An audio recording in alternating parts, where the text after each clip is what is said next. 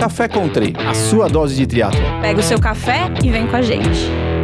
Hello, I'm Bethany Trini and I'm here with Erika Magrici and Wagner Spadotto for another episode of Café Country. How are you guys? Hey, what's up? I I'm not sure if I'm supposed to do this in English or in Portuguese. Olá, galera. Fala aí. Se prepare aí para um episódio bom.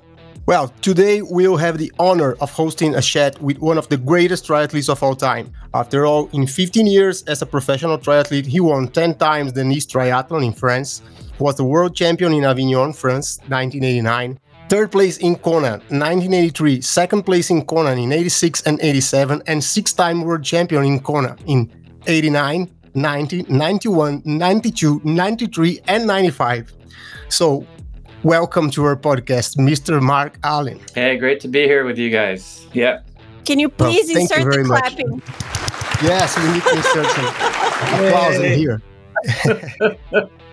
well, for starters, like there's no need to introduce yourself, but I'd love to know how you got into sports and what really led you to triathlon. How how did you get there? Yeah, that's a great question. You know, when I was when I was a kid and I was um, 10 years old, I it was the first time it was in 1968 and I was watching the Mexico City Olympics. It was the first Olympics that I'd ever seen. It was the sport, first really uh, sporting event where I got to see all of these different things that were not the main sports that we see here in the United States. And so, you know, you got to see gymnastics and got to see running and got to see swimming.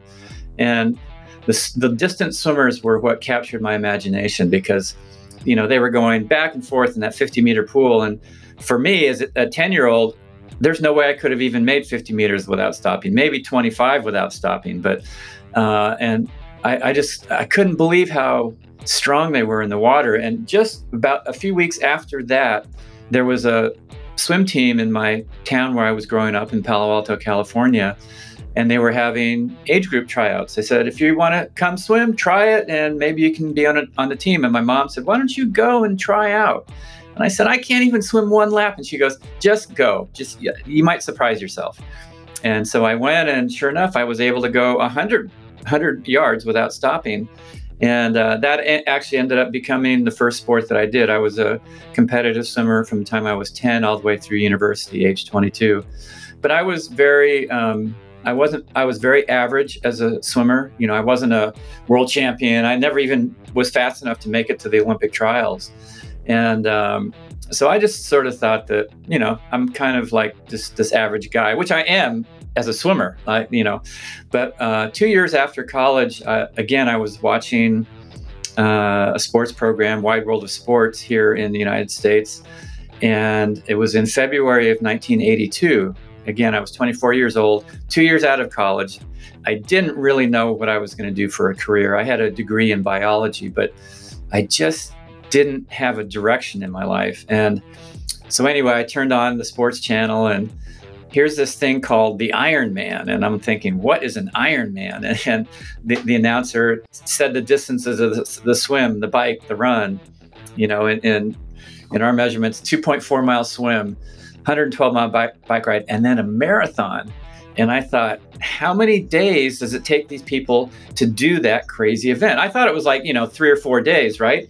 And he goes, no, they started for sure. Bob Babbitt, yeah. Bob Babbitt, when he talked to Bob Babbitt, he said the same.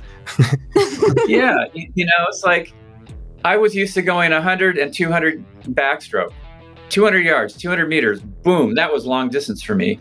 And so anyway, I, I watched that program and I just saw these what looked like very ordinary, normal looking people crossing that extraordinary finish line. And I, you know, a few weeks later, I thought I have to go there and see if I can just be one of those finishers.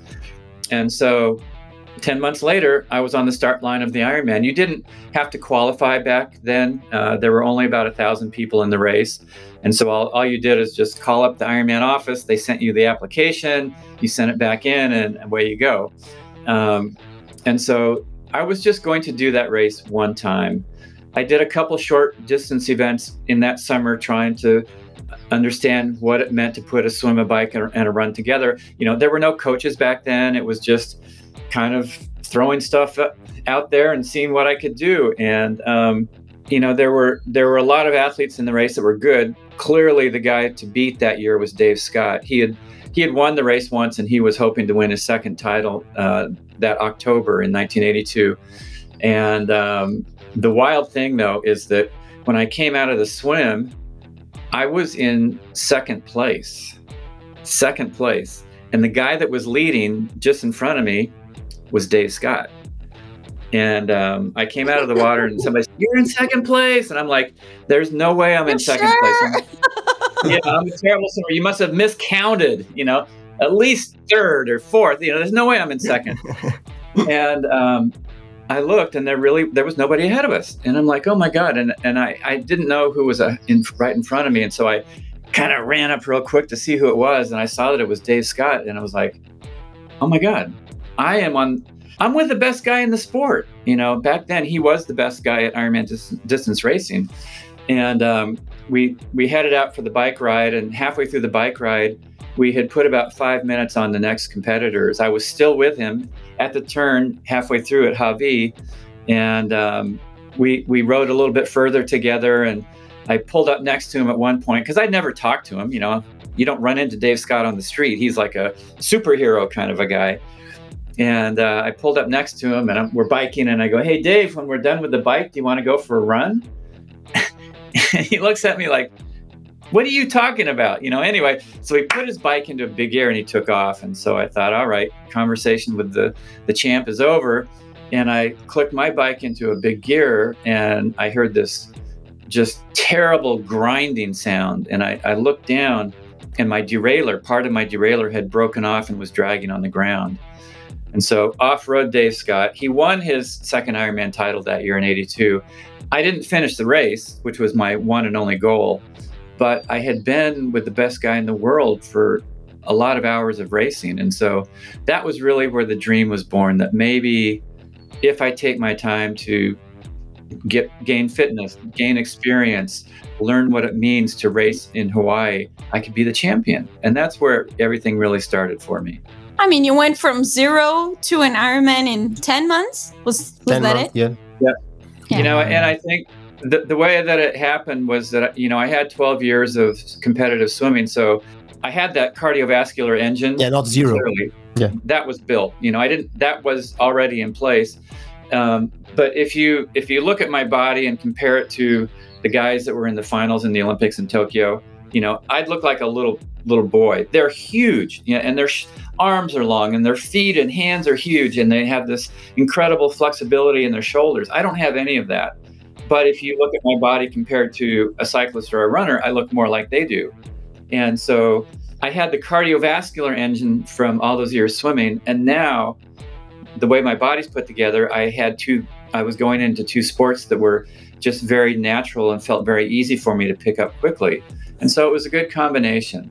Oh yeah. You've been to Brazil to compete in the past. At the time, what was impression of triathlon here in Brazil and what do you think of the Brazilian athletes currently competing? Well, Brazil was one of the first countries that I competed in outside of the United States, and it was it was great because everybody was so excited down there, and um, you know, like what you you know how it is every year when they have the Parade of Nations in Kona. There's some nations, you know, all the athletes get together in the parade and they have the flag, and some nations are pretty quiet and they're like, "Yay!" You know? and the Brazilians are like,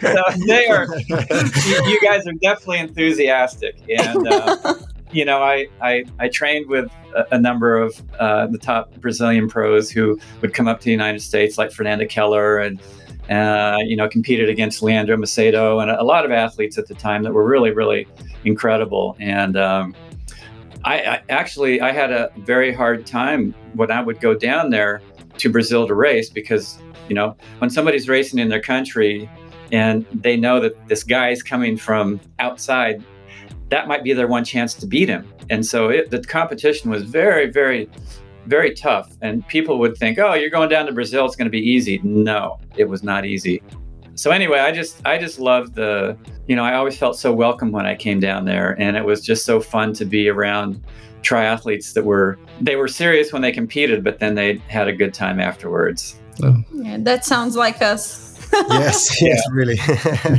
Yeah. Well, I'm not sure if you had the chance to talk to any of the Brazilians during the Super League. Um, wow, I, I lost the name. The, the yeah, Super League Fama final was in there. Who else was there? well, there's Vitória Lopes and from Brazil this time. I, I think only Vitória Lopes in this time. Yeah. Oh yeah. Yeah, I, I haven't had the opportunity to be at any of the Super League events. I would like to go at some point because they're they're pretty exciting format. Yeah. And um, I did a I did a series of races the very last year that I competed in 1996, and um, they were very similar to, to Super League in that you had different heats and different distances and mixing the, the, the order up and um, but it was all done outside on you know it wasn't done in in a stadium kind of format. I, I think that's it's a it's a pretty exciting thing that Yeah. have going Mark, I always use a quote I read in the interview with you, which you say that there's, there's no perfect race, but there's a way to do perfectly a race under the conditions that it presents yourself. So, uh, until your first achievement in Kona, uh, it seemed that you have difficulties to find yourself at the island, and more from the, in the mental aspect than the physical, because you have won Nice every year, and every time you come to Kona, there's always something that happened and tell us a, little bit more about how you tackle the mental game and your race preparation and what tips do you give to athletes that are going through similar problems? You know every athlete goes into a competition kind of with their plan of how they want to do the race.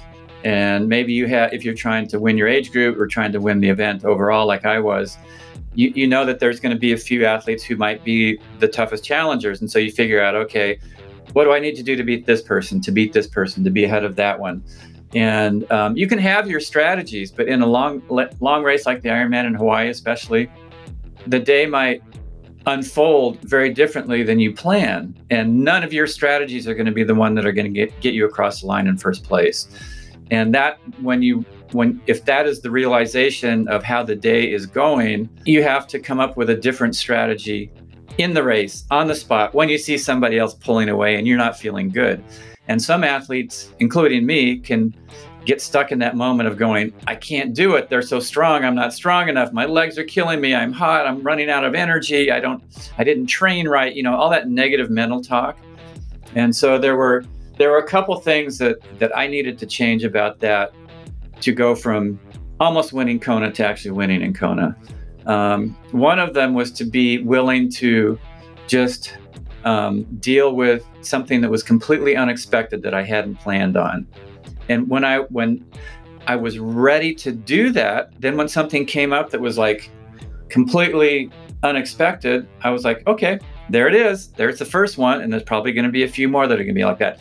How do i get past this situation? How do i make it through this moment? How do i get back into my rhythm and have my best race?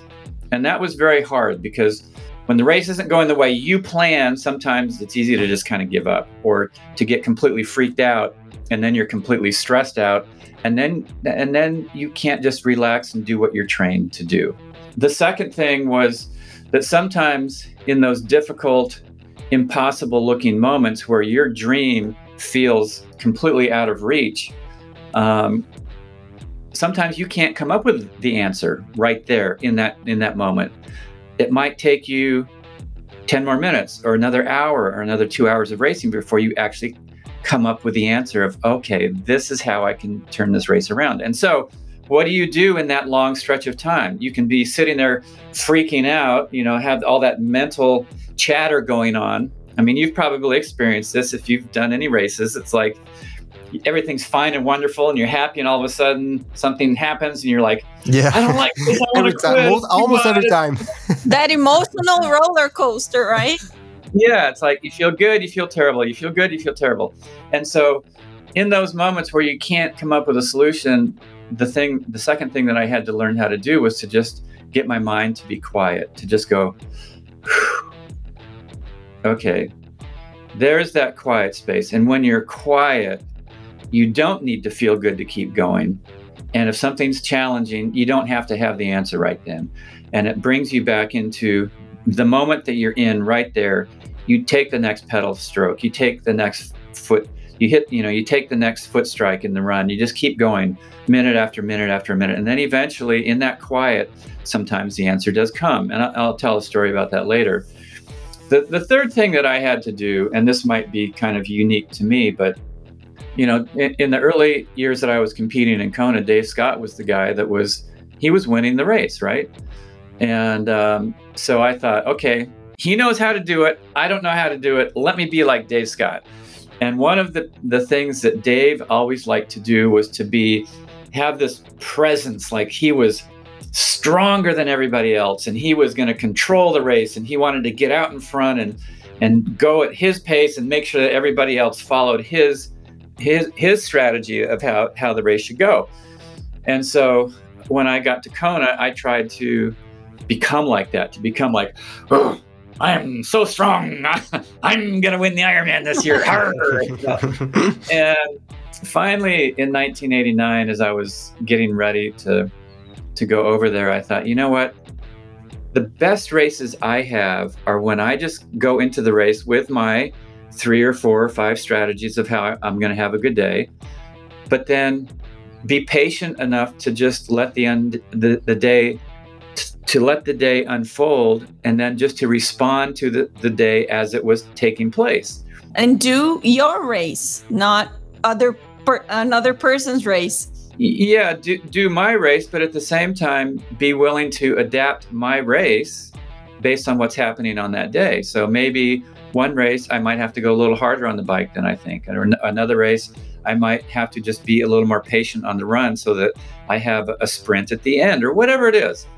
And so in 1989, I just went there to, to the big island of Hawaii, and um, I I went to the oh, this little sacred place along the ocean, and I, I left some offerings for the island, and I said, let me just be here with my strength. You know, I'm I have a much calmer um, way of focusing. And, and when I'm calm, then I'm focused in the right way. When I'm pumped up, like you know Dave was, that takes a lot of energy, and I didn't race the best I could that way. And so anyway, I, I just asked the island, let me just be able to be there with my calm, with the way I like to race, and then help me to have the best race that I can and so that's what I did. And and um, you know, as you know, that was the first year that I ended up winning. But it felt like it took all the pressure off of having to be something that I wasn't. You know, Dave Scott won six, I won six. The way he won it was very different than the way I won it. So there's many ways to have your best race, but you have to figure out how are you going to have your best race. Maybe it's taking one one or two pieces of something you see from somebody else and putting it into your race strategy but at the same time, if it's completely different than who you are as a human being, it's not going to work. And, and, do you believe that 89 was your best race in, uh, in Kona? Well, I, ha- I have two races that I think were my best, and for very different reasons. The first, for sure, was 1989 because that was a win that took seven years to put together. You know, it wasn't like I just trained hard that year and finally came and won it. I was training hard for seven years straight to finally win it. And so there was there were so many years of disappointment where after the race was over, where like you know, I'd been in the lead at the end of the bike, I'd been in the lead early in the run, late in the run, and still lost. I had to go back home and look at myself and say, okay, you thought you were ready, but you weren't. How am I going to improve on what I did this past year? Because you always feel like you've done everything you can, right? Hmm. you don't go into Ironman thinking, oh, there's 20 other things I would have done. you go into it feeling like I did everything possible to be the best I could be. And if it's not enough, it's hard to go back home and go, okay, let me train another whole year for this thing. So anyway, that, that for seven years, six years straight is tough yeah. mentally. Yeah, and and so I had to, I you know, I had a lot of talks with myself to bring myself back each year and to to refocus what was my purpose what was i trying to bring to the race how was i going to make myself a little bit better physically how was i going to become more prepared mentally. And so you know of clearly 1989 was an amazing race to win not only because i won for the first time but just the way it happened where dave and i were together for eight hours of racing and then to just barely beat him i, I won by 58 seconds. That's such a small amount of time in a race that takes eight hours to complete. But I would say probably the greatest race Ironman of my career was my final win in 1995. And, and the reason that I say that is that on that day, I had more moments where I was ready to give up and quit because victory seemed completely impossible. And there were so many moments where I didn't feel my best. And so it's it's easy to stay in the race and, and feel competitive when you you feel like you're at your best. It's it can be very hard to stay in it, giving 100% of what you have to give when you feel like your body's only working at 80% or 70% or 60% of what you feel like you should be able to put out. And in that race in 95, that's the way it was. I had so many moments where I wanted to quit. And so like one of them, a big moment that probably everybody's heard about is when I when I finished the bike ride, I came in in fifth place and I was 13 and a half minutes behind the leader, who was Thomas Hellriegel. Uh, I was 37, he was 24. Nobody had won at that point in time as a 37 year old. So I was do- trying to do something that nobody had done before. A 13 and a half minute lead that he had, nobody had closed that big of a gap to come back to be the champion.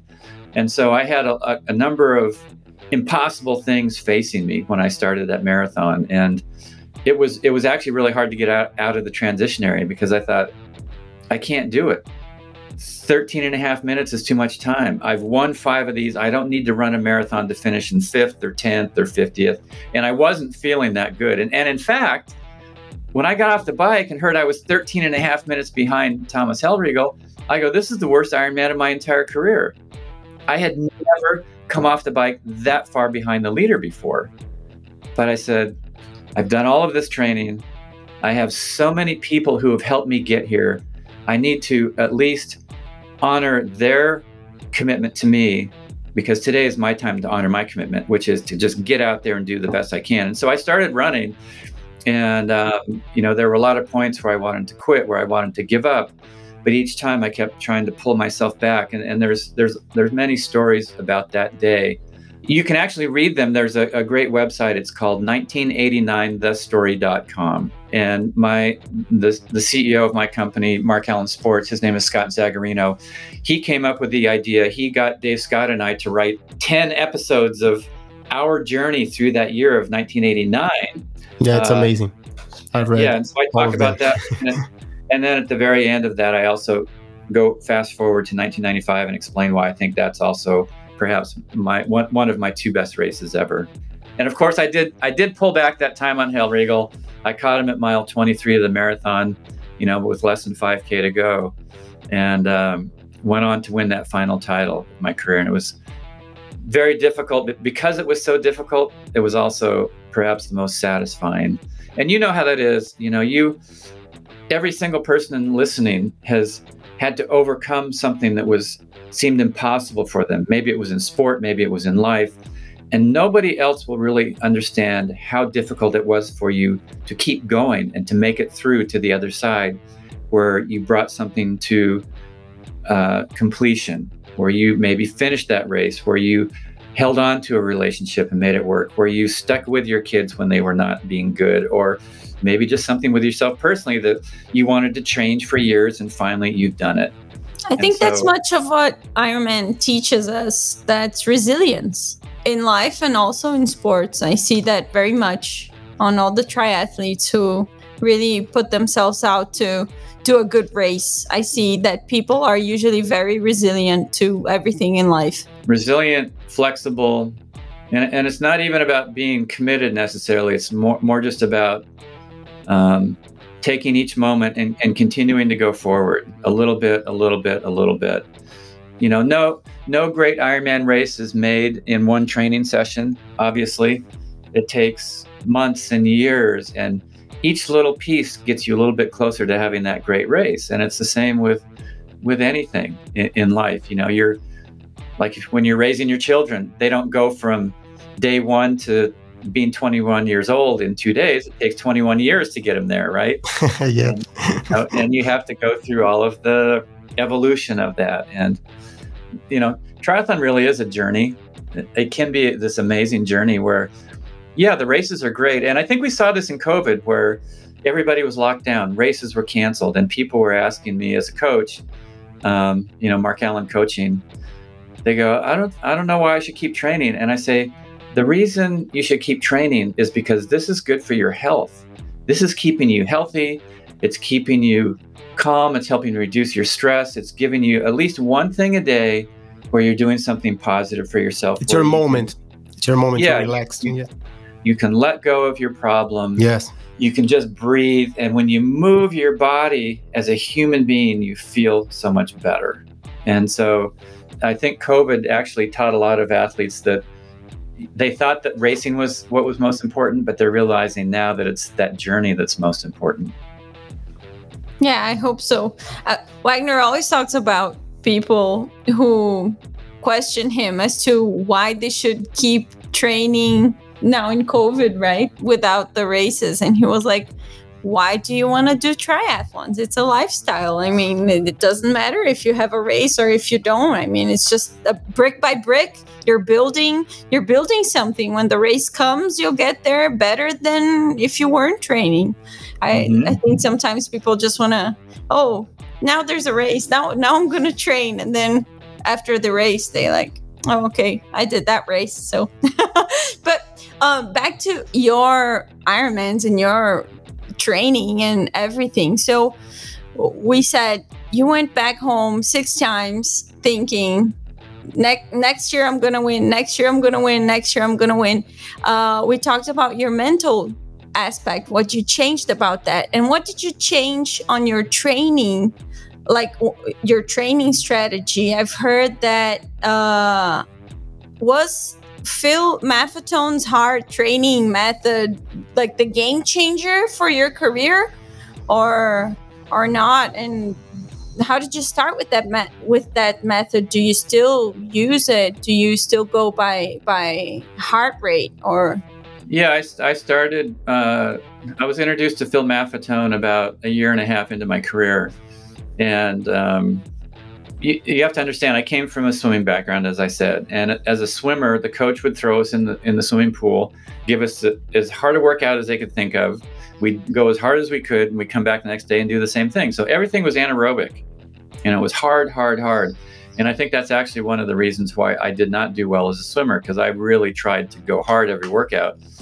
Interestingly, the the people that I swam against that sometimes were a little lazy and went easier, they were the ones that actually did better because they were actually doing some aerobic training. But anyway, so when I got into uh, when I started doing triathlons, I just brought that mentality into cycling and running, and so every day I would try and do a little bit of a workout that was really really hard and it got I, I got fit quickly but at the same time i saw that i wasn't consistent with my training because i'd get exhausted and tired and burned out and sometimes sick and sometimes you know like my knees would start to hurt or an ankle or something you know like little injury kind of feeling. And so finally uh, another triathlete introduced me to phil and said just listen to what he has to say. Try it out for a while. It's very different than the style of training that you're, you're used to doing but it'll help you out. And so Phil took me to a running track and he strapped a heart rate monitor on me and he said, Okay, what we're going to do is to find out how fast you can run aerobically. So at that time, I was about 25, 26. And he said, Your maximum aerobic heart rate, meaning the heart rate where if you're training at that or, or lower, you're burning fat for fuel, it's aerobic. If you train above it, it's anaerobic and you're burning carbohydrate for fuel. And he said, the, the key thing here is that at or below your maximum aerobic heart rate, it's low stress physiologically on your body. You'll be able to come back day after day after day after day after your training, and you'll be able to actually do more volume. When you're training anaerobic, carbohydrate burning, that's high physiological stress on your body. And he said it doesn't necessarily relate to perceived effort. Like some people, their heart rate's super high, and they say, "Oh, well, I can still keep talking." But physiologically, your your your body is reading it as high stress. So anyway, we went to the track. I timed a mile at 155 beats a minute, and it was over three and a half minutes slower than I was trying to do in those little fast segments in my workouts. And I go, Phil, if I run this slow, I, I can't even beat guys that are twice my age. And he goes, Don't worry about it. Just the next six weeks, train aerobically every day. Don't do any speed work, and you'll see that that that pace will start to get faster. Because each time you train aerobically, don't add in a- an anaerobic element. Your body goes, okay, I need to develop more enzymes to break down fat for fuel, stored fat for fuel, uh, stored fat into energy, and you get more efficient and you start to be able to go faster and put out more um, power on your bike. And so at the end of those six weeks, I actually had a half Ironman distance race on another island in Hawaii called Kauai. And I did I just did one short speed workout in each of the three sports. This is after six weeks of aerobic training going really slow. My training partners hated me. They go, You're always off the back in the workouts. You're not following anymore. And I go, Well, I'm trying this new thing. And they thought, You're nuts, right? Like 100% aerobic work during six weeks, no speed Yeah. at all. No. I mean, and you have to understand that my body was completely out of balance because I had done speed work basically in every workout that I did for a couple of years. And so I needed to really super correct that. And so anyway, I went to that race and I won. I beat all those guys who were laughing at me. And so I was like, hmm, there's something to this. And eventually I was able to get down to running a, a five and a half minute mile aerobically. I don't know what that is in, uh, minutes per kilometer, but it's pretty darn fast. It's almost as fast as it's basically the, the pace you would be going in a half Ironman distance race on the run, me anyway. And so I have I, I stayed with that. Uh, I, so I did I did a lot of aerobic training.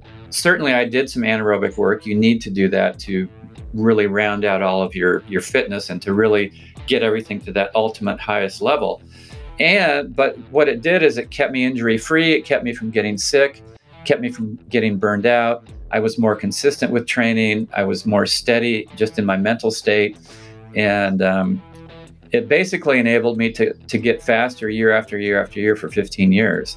I continue to use that as the, the basic guide of how I train now. Also, you know, I really, but I, I'm not getting ready for races now. I'm just trying to live a long life and be healthy. So. As a coach, do you use uh, that training with your athletes? I do. And some of them love it because they understand it. Others are coming to me from coaches who maybe have had them doing speed uh, too much speed work. And so they're used to doing that. They think if i don't go hard as much as i did with this other coach i'm not going to be fit. But i tell them look just because you can get your heart rate high doesn't mean you're going fast at that heart rate.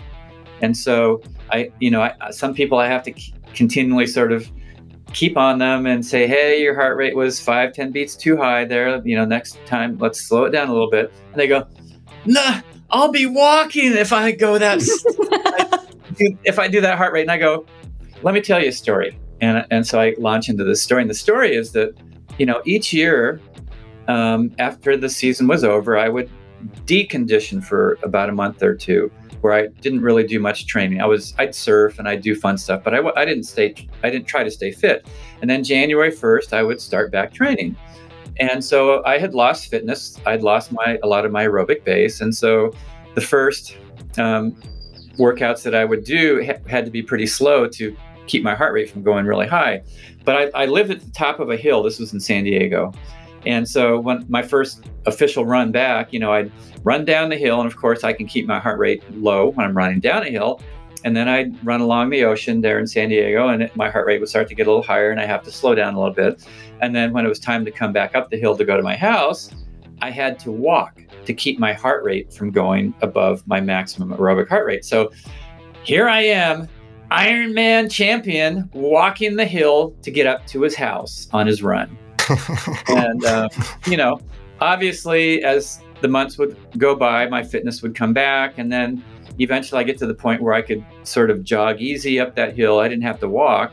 And then by the end of the season, I could actually go to you know, kind of actually look like I was running going up that same hill. And um, so it takes patience, but also people realize, wow, when I train like this, I don't feel, um, I don't feel exhausted all the time like I used to. I actually feel good when I'm done with workouts, and I feel like I can, I can get up the next day and train again. And so it's it just takes a little, a little patience, but it really does work. And do you, uh, I mean, I'm just curious, do you use power or only heart rate, or did you ever use power when Or you were? neither, no. Yeah, power meters. Yeah, well, when I when I was training, power meters were just getting invented. So I actually never trained with one because it hadn't really come into the public yet.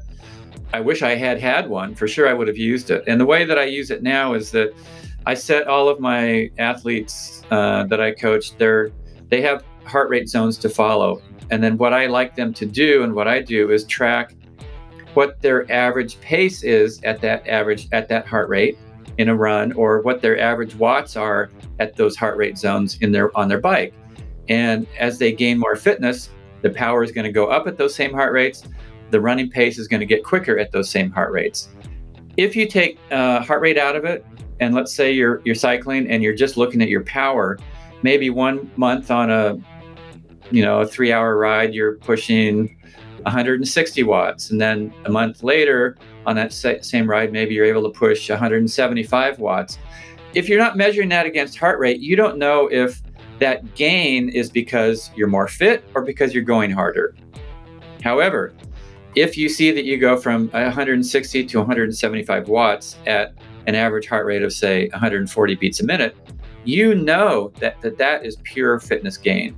And if you don't see those gains happening, you know, as a coach, then I have to we we have to go, you know, I'll dialogue with the athlete and say, okay, what's holding back this progression that should be taking place? It's it usually has to do with either uh, something with stress, you know, they're not getting enough sleep, their job stress is very high, uh, maybe their diet is too high in carbohydrate and they're not getting enough good fats and oils.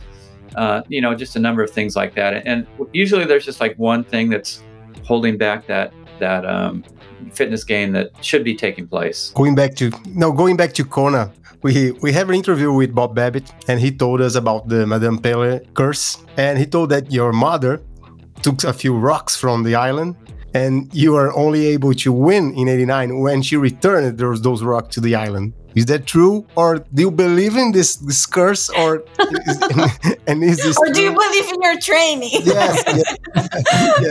yeah. well, '89 was there were a lot of things that came together that year that needed to be put in place, and fortunately, they all did. And that was actually one of the pieces. Uh, it was my my stepmom, my dad's wife. Um, we had actually gone to Hawaii on a vacation before uh, I started triathlon, and, and she took a bunch of the pieces of lava. You know, we didn't know about that, that, that about that tradition. Um, it's sort of like if you take lava from the Big Island, it's like taking some of Pele's children, and she's not happy about that. And so, she, you know, the light bulb sort of went off in her mind, and she brought the, that lava back that, that year and, uh, you know, placed it back on the island. No, do I believe that? Absolutely. Is that a, a myth? No, it's something that that's real, and that's just part of.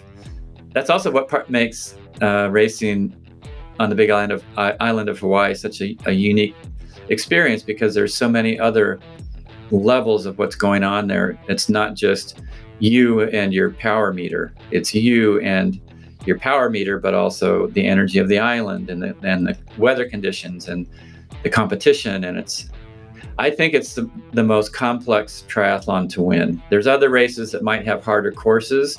There's other events that are in hotter climates, but there's none that are as complex to win as the Ironman in Hawaii. Well, now I have to ask. I wasn't going to ask, but now I have to. what do you think about Ironman moving the World Championship to St. George this year? Next year? Um, well, I, I was actually just at St. George for Ironman 70.3 World Championships. And I, I had never been to St. George to see a competition. And so I didn't really know. I'd seen video of the place, you know, and video of some of the races, and it, it looked pretty amazing, but I wasn't sure.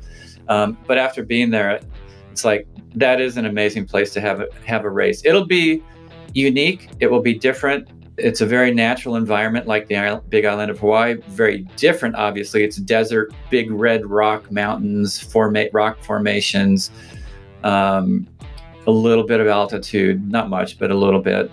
And so it'll be a very different event than than the race is in kona but equally challenging. And i think what is going to be cool about it in the future is that those who look back and go i did the ironman world championship when it was in st george they're going to have like the t-shirt and the, the trophy and all the stuff that only one race is going to have. That's going to be kind of cool actually. Yeah i think so too. And i i do believe it's an amazing place. I wish i could go there but someday. Do, you, do you believe that this is something that is going to happen only this year?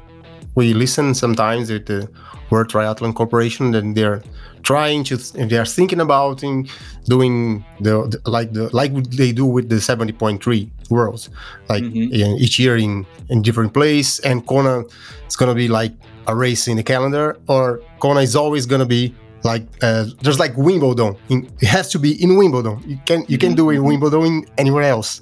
So for me kona is just like this but i don't know. How do you feel about it? Yeah, I don't know what they'll do. Um, clearly, there's if you have that race anywhere else in the world, it's not the same race. That doesn't mean that it's any better or worse somewhere else, but it's it definitely is different. And you know, I put the question out on some of my social media a week or two ago when we heard the announcement, and um, some people were like, "Yeah, you know, if I was qualified, I I'd go to St. George. I just want to do do the race." And you know, we haven't raced in almost two years, so to do a race is awesome. Other people were like, you know what? If I have a slot and I'm going to defer to October 2022 because they said I didn't, I wasn't racing to qualify for the Ironman World Championship necessarily. I was racing to qualify for Kona. But I think you, uh, I don't know if you can separate the two out actually, because one of the things that makes Kona special also is that um, it has evolved into a race where everybody is at a high level. It's very competitive. You know, you can go to to an Ironman distance race in wherever, you know, Coeur d'Alene or in Brazil or you know, you name it, somewhere in Germany. It's going to be a, a competitive race, but it's not as competitive as Hawaii. And there's some that's another element that gets that has become part of the history of that race is that not only are you competing against yourself and competing in Hawaii, but you've got all these other athletes that are at such a high level. And I think that just raises it another level also. So if they had the world championship somewhere else and then they had an, an Ironman in Kona, it would still be an amazing race, but I don't think it would have the same feel as when it's the Ironman World Championship. i, I think the I mean, same if I had qualified for Kona many times and World Championship was in St. George, I definitely do it in St. George and then qualify again and just do in Kona. But maybe Yeah. for for for those who it's their first time racing, I think they for sure rather uh race in Kona. I mean, for the Yeah. first time, but Yeah, and they're going to have two days of racing in Kona in October 2022. So that'll be interesting to have a Thursday Ironman and a Saturday Ironman, and, and it's like two, part one and part two of the whole event. You know, the pro women Saturday, uh, Thursday, the pro men Saturday. The age groups split up between the two days. It's kind of a creative idea and, and a good way to have enable all of the people who have qualified for Hawaii um, to actually be able to race. I hope they keep that in the future and maybe give the women more slots because it's always sad when we come to races and like how many slots for the women What? one for each age group i Makes mean harder. he's had he's had an uh i mean he has an athlete who like won third overall second overall and just Second in his age group. qualify because she Yeah. was second in her age group all of those times but anyways that's a rant for another hour Yeah. well, and it's gonna be, it's going to be very hard for anybody to qualify this year because, like last year, there were so few Ironman events that they put 200 slots in a in a race, and now this year, a lot of the North American Ironmans, I think they have like 26 slots total. Yeah. yes Yeah. So it's here, gonna be- here as well Like I could. So you know, if you win your age group, you get to go this year. If not, it's probably better to just think about really Yeah. dialing it. yeah we have a couple a couple no we have um, A few, 10 athletes who are gonna be racing in cozumel and they were like should we go or should we not because it's just the first one that gets a chance well anyway i, th- I think beto was about to ask you something sorry i interrupted you remain very involved with the sport and uh, actively participate in many of the sports decision and developments with the development of the PTO, the Collins Cup, and also some of the initiatives like the Super League, with some of this being banked by venture capitals. And how do you see the sports changing for the professional triathletes in the upcoming years with these events and things like this? I think it's great. You know, it's like a, another level of innovation for the sport. And uh, like what the PTO, Prof- Professional Triathletes Organization, is doing, is they're really highlighting that each of these pro triathletes ha- each one has a, a unique skill, a, a unique talent, a unique personality. And they're building those personalities. So it's like, oh, I kind of like this guy, but I don't know if I like that one, you know. But somebody else is gonna go, no, I like that guy. This first guy, nah, forget him. And so I, I just think it's they're doing a great job of um, elevating kind of like the legendary status of these athletes. And you know, for us, it becomes sort of ordinary, like, oh yeah, I did another half Ironman. Well, that's a big deal. Or I I won Ironman in Coeur d'Alene. That's a big deal. Um, but in our sport, I think without those personalities and you pulling for somebody, sometimes achievements get under. Um, the PTO is trying to elevate and, and, get people to understand how big of an achievement it is to get ready for a triathlon. And to do it also in a way like they did with the Collins Cup, where you create a, a real entertainment value to watching the competition so that even if you you never do a triathlon in your life, you want to watch it because it's just really exciting to watch. And so those two things are are really valuable. They're, they're going to elevate. You know, ultimately, like the professional triathletes or PTO, what they want to do is to have it so that when a pro man or woman gets on an airplane, there's 10 people asking them for their autograph.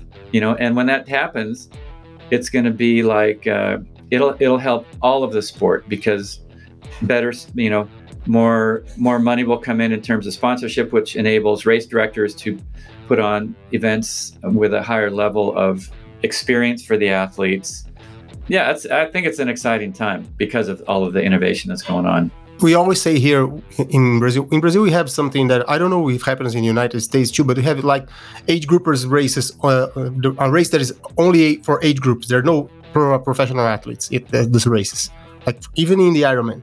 So, and we always say here that the professionals are the idols of the sport. They are the ones that make the sport great. Nobody, nobody like I start doing triathlons because guys like yourself and Dave Scott and Scott Molina and Scott Tinley and Leandro Macedo, Alexandre Manzan, and these guys from Brazil and Oscar Galindez and people like this, and they are professional athletes. So without the professionals, this sport will die. And I think that this is the, the, the Collins Cup and the PTO is something that is really important for the sport in the future. And of course, right now, for us that like the sport. And another question that I want to know is do you think that the Collins Cup, some way to try to do another Iron War, maybe in, with all these matchups, they are hoping that some of only one of them, like do like the three guys going for all the race together to the finish and a sprint finish and it, it never happens. But do, you think that is something like this? Well, I think one of the one of the ideas with that is that you know if in a normal race you, you have first, second, third place, then after those three come across, everybody else kind of gets lost in the in the results. At the Collins Cup, you had six men's matchups, six women's matchups with three people in them. So you had 12 races in one day where you were cheering for first, second, and third. And not only that, but the way they set it up with the points, you know, where you get certain number of points for first, second, third to go to your team standings, but then also bonus points if you gained uh, time advantages on the people who finished behind you. That made it so that if even if somebody was in third place in their matchup, they were going as hard as they possibly could because they didn't want to give up those bonus points to the people in front of them. And so maybe first and second had already come across, but you still want to know where third place is because it's like, are they going to be close enough so that you know first doesn't get those extra points, or are they going to be too far back and you know the the other guys are going to get the bonus points? So it made twelve amazing races all in one day, and each matchup was was super exciting all the way until the third person crossed the line. I thought it was a great. Uh, no, we love it. I, I love it. I, I got it on the on TV all, all day long. just yeah. take my kids out of the Fortnite for the day and just got my t- got the TV for myself. And you're not mm. allowed to play video games today. This is my TV, so you want to play in the other one? Go ahead. right. take the kids outside. You go outside. You can watch today. triathlons. yeah, yes. uh, and another another question that I, would like to know to, to ask you is you talk about power meters and heart rate and do you believe that a race like the Iron War was will be possible today in, a, in like with all the technology with all the controlling the athletes have? Yeah. Because ultimately in a race you even with all your power meters and heart rate monitors and everything, you at some point you shift into hopefully, you know, and especially if you need to, you shift into a way of racing that goes beyond the numbers where you're able to do something that that nothing in your training would say you're able to do. And of course, once you do it in the race, you can look back and go, oh, well, it, it was this workout or that workout that showed that I had the capacity to, to do this. But you shift into a thing where it's like you don't care about the numbers. You're just focused on trying to get across the line ahead of somebody else. Yeah. It makes it harder, I think, because when we trained, we didn't have as many things to monitor what was going on inside. So we had to develop, I think, a more intuitive sense about our bodies and what how how we could pull more out. Today, everybody's looking at numbers and you know fine tuning their training. Obviously, it's working. Look at like somebody like Gustav Iden. you know he's super dialed into numbers with uh, you know the way, way, the way they're training in Norway and Kristian Blummenfelt.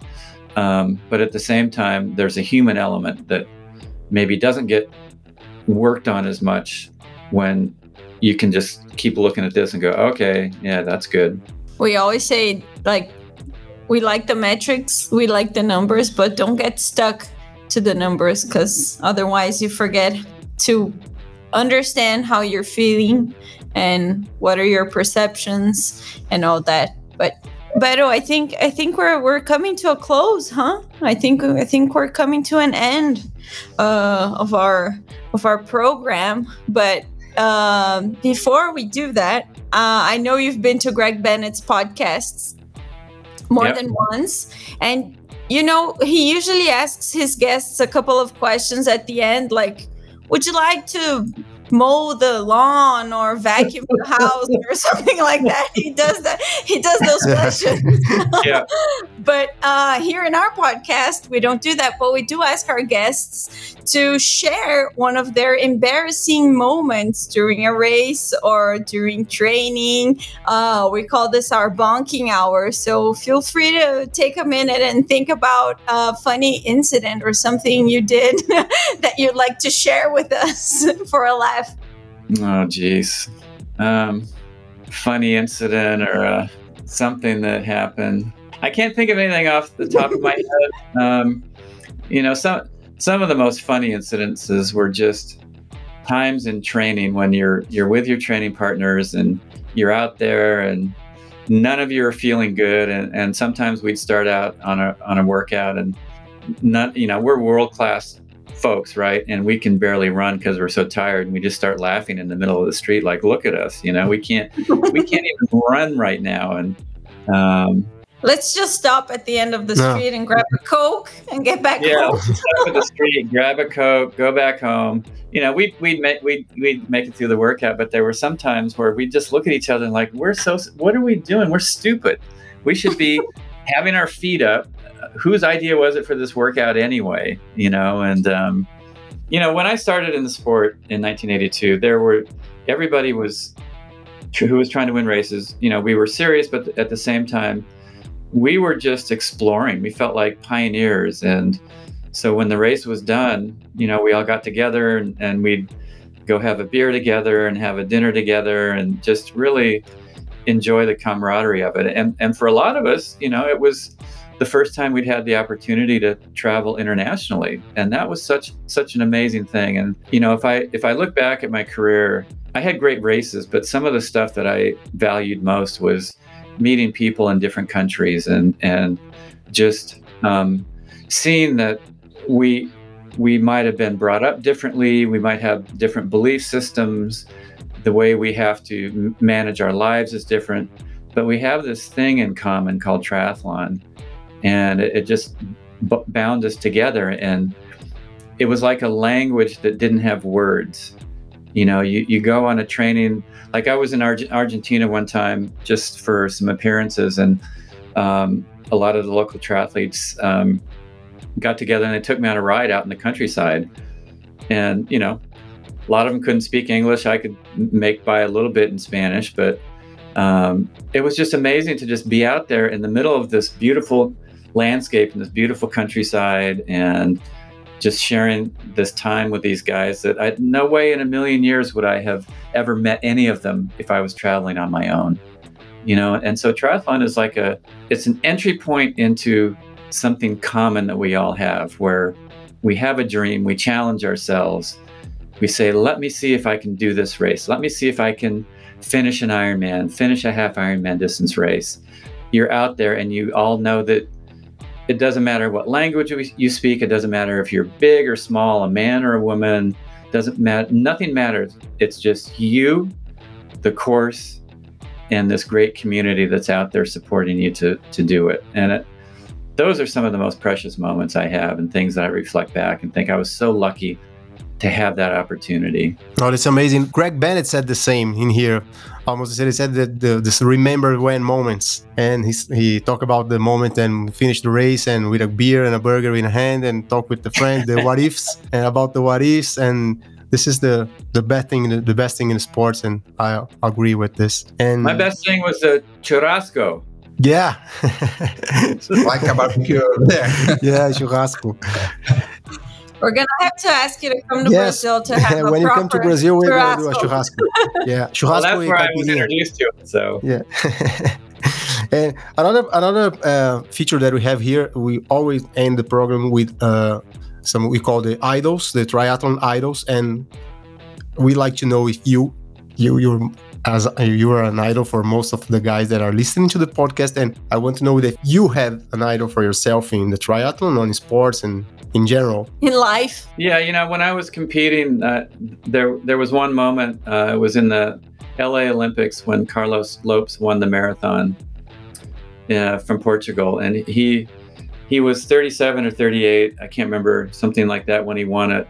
And he had actually i think set a, a, a record in the 10k earlier that year close, something along those lines. Anyway and i was young at that point let's see you know i was whatever in my 20s and it just that was the point where something went off in my brain that said you know what i might be able to do this for a long time because when I was a swimmer growing up, you know, you hit the, you, you graduated college and then you were done. That was it. That was the peak of your your fitness career, and then it was all downhill. Well, here I was, you know, at 24, all of a sudden in triathlon and, and, getting even more fit than I was as a swimmer. And then I saw Carlos Lopes win the gold medal in the marathon, and I'm like, I want to see if I can carry this a little bit longer and maybe break down some age barriers and and if I take care of myself, maybe go longer than it looks like normally you would think people could. And of course, now we're seeing that played out even more, like with uh, Jan Frodeno at, the you know Tri Battle Royale, 40 year old going under 730 for an iron distance event. Um, you know, 20 years ago, people would have said that's impossible. So it, and it's just fun to sort of feel like, you know, the successes you see today are built on the experiences that some of us in the past put in place. Like we showed how you can get to this point, and now, and then the athletes after us took that and said, okay, l- let me take that and see if I can go to the next point, and then the next point, and the next point, and then you have you have like a Jan Frodeno doing what he did there, and uh, you have you know Craig Alexander winning at Ironman at 38, and then Jan winning at I think just slightly older than than Craig was, and yeah, it's just really cool to be a part of that. That's amazing. Yeah, I have to agree. Well, Beto, do you want to close up? Before we wrap up, what tip do you have to all the athletes that are seeking for a result for some time, for a long time, and it seems impossible. And you know, just for and for those and they think that they never achieve, and for those who are starting the sport, the same. Do you have any tips for them? Well, no matter where you are in the sport, the main thing is just to enjoy it, to have it be something that adds to your quality of life, adds to your physical health, adds to your stress relief, just makes you feel better, and gives you something that maybe has a, a different purpose than making money or you know some of the normal stuff that we think about. And to, to just use it to make yourself a better person have a better experience in life and then also to uh, you know maybe find some friends that you never would have gotten to know otherwise like i have been able to. Nice. Well we would like to immensely thank you for your participation and your time dedicated to us to our podcast and say again that it was an honor to have you here with us. And we hope you come to Brazil someday when you can do a churrasco together and all right chat again in person. So all right, sounds great. Much. Hope to see, hope to see you all uh, down in Brazil at some point soon. Good luck, or everybody. In Kona. Or in Kona, yeah, even better, huh? yeah, we're trying to get Beto to Kona. So Yeah. hashtag Beto in Kona. Okay. uh, if uh, people want to reach out to you, Mark, um, where can they do that? Uh, Instagram, Facebook, where you at? Yeah, Instagram is Mark Allen Grip, G R I P. Uh, I'm on Facebook, Mark Allen Coaching. There's there's a couple of them on there, but look for the one with the most um, the most uh, people following it, and then um, markallencoaching.com for anybody who's interested in looking into my coaching. And then I also do I do a number of other things. You know, I have a I wrote a book called Fit Soul, Fit Body: Nine Keys to a Healthier, Happier You with Brant Secunda and uh, we we teach workshops periodically throughout the year. It's a great way to um, sort of work on both that physical aspect of who you are, but also that mental aspect of who you are, and and to really give yourself a, a reset of. Especially right now after COVID, a lot of people are saying, "Okay, I need I need to step back for a second and ask myself what's important and how can I move forward in my life." And and we just actually had a workshop last weekend here in Santa Cruz, and people were like, this is exactly what I needed right now.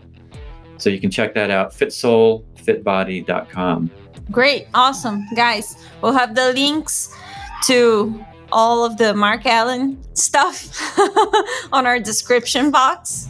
Again, Mark, thank you so much for being with us and for accepting our invitation. And we hope to see you in person soon. Awesome. Sounds great. Thanks for having me on, everybody. Bye bye. Thank you. Thank you. Thank you. All right. You're welcome. Take care. Café Country, a sua dose de triatlo. Pega o seu café e vem com a gente.